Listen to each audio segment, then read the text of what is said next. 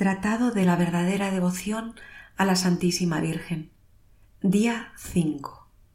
Puntos 49 a 54 del tratado. La devoción a la Santísima Virgen será más especialmente necesaria en estos últimos tiempos. Por María ha comenzado la salvación del mundo y por María debe ser consumada. María casi no ha aparecido en el primer advenimiento de Jesucristo, a fin de que los hombres, todavía poco instruidos e ilustrados sobre la persona de su Hijo, no se alejasen de la verdad, adhiriéndose demasiado fuertemente y demasiado groseramente a ella, lo que al parecer habría sucedido si ella hubiera sido conocida a causa de los encantos admirables que el Altísimo había puesto hasta en su exterior, lo que es tan verdadero que San Dionisio el Aeropagita nos ha dejado por escrito que, cuando la vio, la hubiera tomado por una divinidad a causa de sus secretos encantos y de su incomparable belleza, si la fe, en la cual estaba bien confirmado, no le hubiese enseñado lo contrario. Pero en el segundo advenimiento de Jesucristo, María debe ser conocida y revelada mediante el Espíritu Santo, a fin de hacer por ella conocer, amar y servir a Jesucristo, no subsistiendo ya las razones que llevaron al Espíritu Santo a ocultar a su esposa durante su vida y a no revelarla sino muy poco desde la predicación del Evangelio. Dios quiere, pues, revelar y descubrir a María, la obra maestra de sus manos en estos últimos tiempos, porque ella se ha ocultado en este mundo y se ha puesto más abajo que el polvo por su profunda humildad, habiendo obtenido de Dios, de sus apóstoles y evangelistas, no ser manifestada.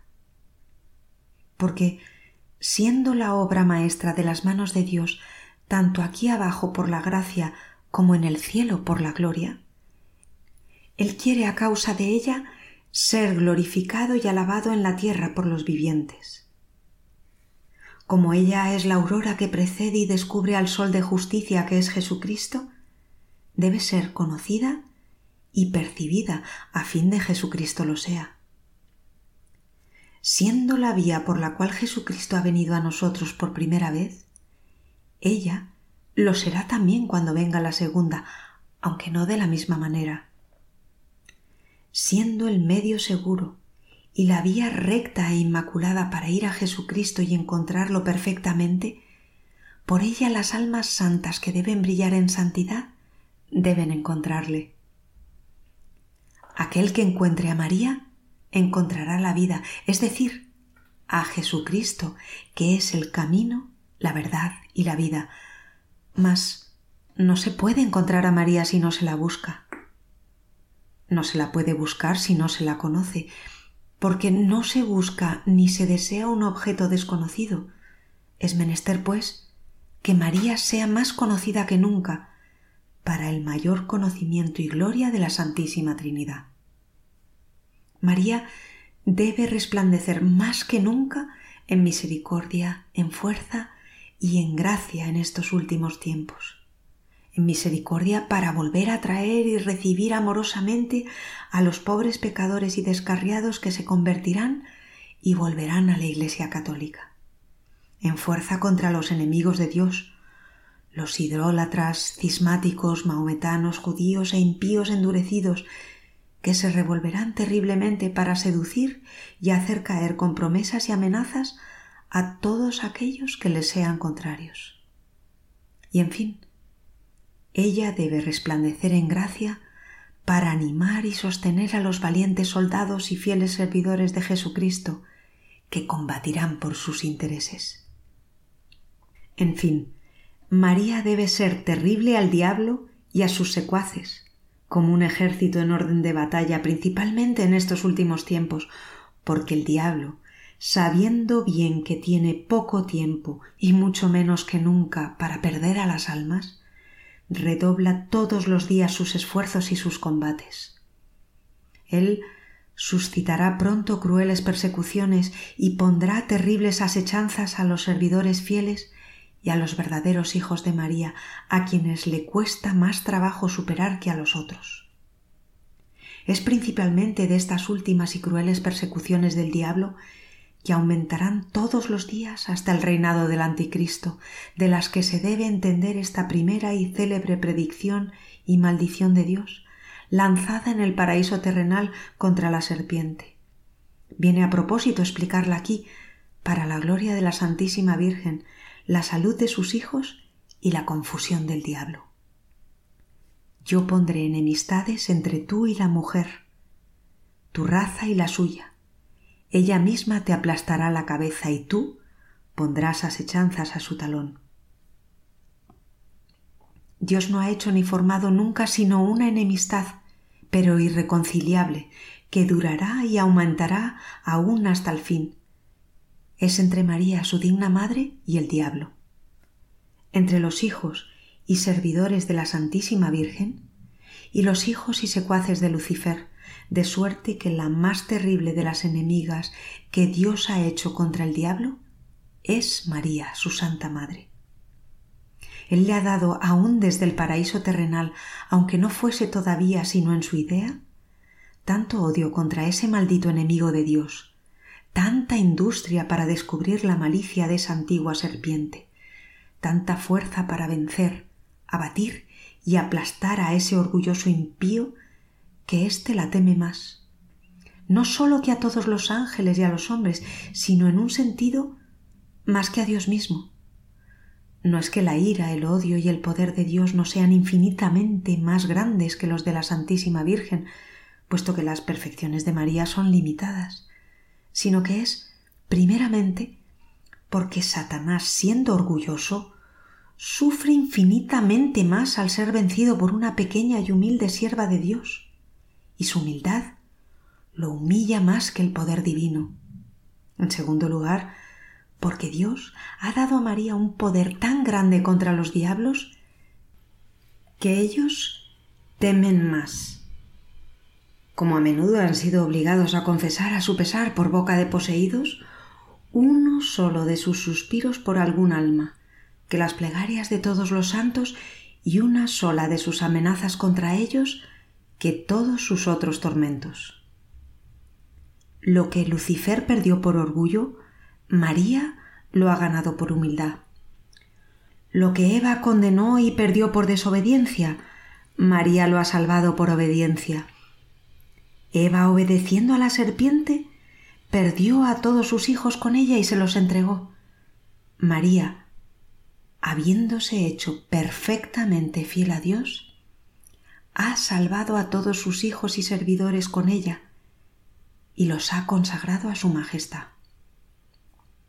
No solamente Dios ha puesto una enemistad, sino enemistades, no solo entre María y el demonio, sino entre la raza de la Santísima Virgen y la raza del demonio, es decir, que Dios ha puesto enemistades y antipatías y odios secretos entre los verdaderos hijos y servidores de la Santísima Virgen y los hijos y esclavos del diablo. Ellos no se aman mutuamente, no tienen correspondencia interior unos con otros. Los hijos de Belial, los esclavos de Satán, los amigos del mundo, pues es la misma cosa. Han perseguido siempre hasta aquí y perseguirán más que nunca a aquellos y aquellas que pertenecen a la Santísima Virgen como antaño Caín persiguió a su hermano Abel y Esaú a su hermano Jacob, que son las figuras de los réprobos y de los predestinados. Pero la humilde María tendrá siempre la victoria sobre ese orgullo tan grande que llegará hasta aplastarle la cabeza donde reside su orgullo. Ella descubrirá siempre su malicia de serpiente, desbaratará sus maquinaciones infernales, disipará sus consejos diabólicos y preservará hasta el fin de los tiempos a sus fieles servidores de su garra cruel. Pero el poder de María sobre todos los diablos brillará particularmente en los últimos tiempos, en los que Satanás pondrá asechanzas a su talón, es decir, a sus humildes esclavos y a sus pobres hijos, que ella suscitará para hacerle la guerra. Ellos serán pequeños y pobres según el mundo, y abatidos delante de todos y hollados y perseguidos, como lo es el talón respecto de los otros miembros del cuerpo, pero en cambio serán ricos en gracia de Dios, que María les distribuirá abundantemente, grandes y realzados en santidad delante de Dios, superiores a toda criatura por su celo animado y tan fuertemente apoyados en el socorro divino, que con la humildad de su talón, en unión con María, aplastarán la cabeza del diablo y harán triunfar a Jesucristo. Ven Creator Spiritus. Ven, Espíritu Creador, visita el alma de los tuyos, llena de suprema gracia los corazones que creaste.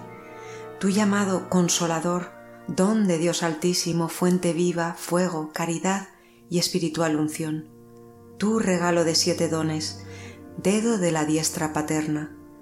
Tu prometido formal del Padre, que enriqueces con elocuencia nuestros labios. Enciende luz a los sentidos, infunde amor a los corazones, con tu fuerza perpetua sostén nuestra debilidad. Arroja muy lejos al enemigo y danos pronto la paz. Ante nosotros marcha como guía para que evitemos todo mal. Sepamos por ti del Padre y conozcamos al Hijo, y a ti, Espíritu de ambos, creamos en todo tiempo. Gloria a Dios Padre y al Hijo que resucitó de entre los muertos, y al Paráclito por los siglos de los siglos, así sea. Ave Maris Estela. Ave estrella de la mar, augusta Madre de Dios permanentemente Virgen, puerta del cielo, feliz recibiendo tú aquel ave por la boca de Gabriel. Cimentanos en la paz, mudando el nombre de Eva. Desata el lazo al culpable, muestra la luz a los ciegos, líbranos de todo mal, consíguenos todo bien. Que eres madre, muéstranos. Reciba por ti las preces quien, nacido por nosotros, quiso ser el fruto tuyo. Virgen única, sin par, entre todas la más dulce, librados de nuestras culpas, haz que seamos mansos, castos. Concédenos vida pura, vía segura prepara para que, viendo a Jesús, siempre juntos nos gocemos. Sea alabanza a Dios Padre, al sumo Cristo esplendor con el Espíritu Santo, a los tres un solo honor. Así sea. Letanías de la Humildad. Señor, ten piedad. Señor, ten piedad. Cristo, ten piedad. Cristo, ten piedad. Señor, ten piedad. Señor, ten piedad. Jesús manso y humilde de corazón. Óyeme. Jesús manso y humilde de corazón. Escúchame.